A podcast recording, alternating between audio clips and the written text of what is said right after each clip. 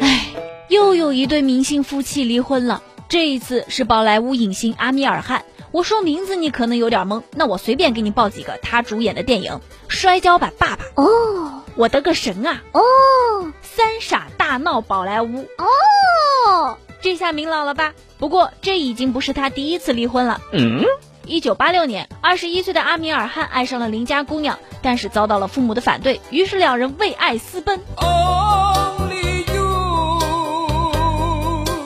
但是好景不长。两人在二零零二年的时候宣布离婚，当时两人育有一子一女，所以爱会消失，对吗？这第二次离婚嘛，就是跟现在的妻子了。两人是在二零零五年结婚，育有一子。二人在声明当中说：“我们想要在人生中开展新的一页，不再是丈夫和妻子，而是共同的父母与彼此的家人。”。